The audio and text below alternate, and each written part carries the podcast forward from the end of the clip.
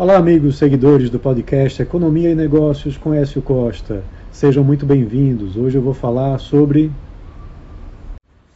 os juros que foram mantidos no mesmo patamar nos Estados Unidos e com nova queda aqui no Brasil.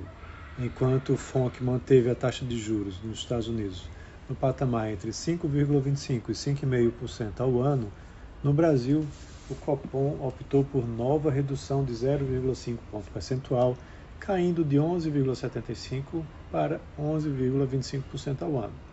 As decisões eram esperadas pelo mercado. Mas e como será nas próximas reuniões?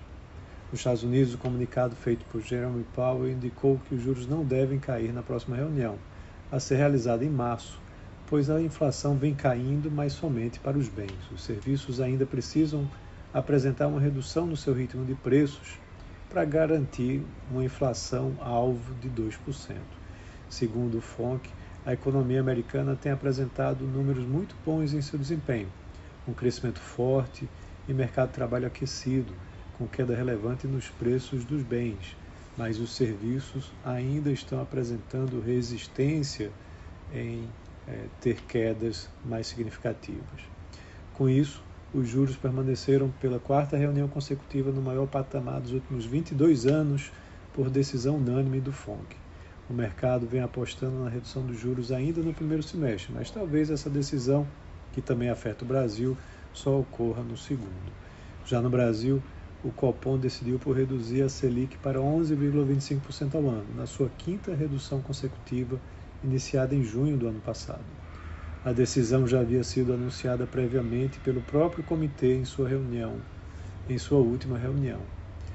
Nova redução foi também anunciada para as próximas reduções no mesmo patamar.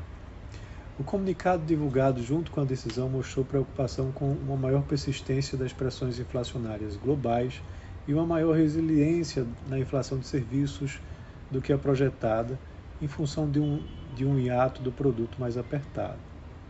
As expectativas de inflação do comitê estão dentro das metas de 2024 e 2025.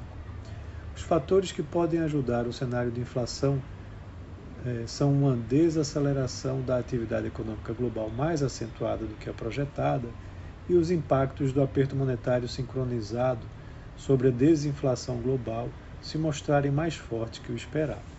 Então é isso. Um abraço a todos e até a próxima.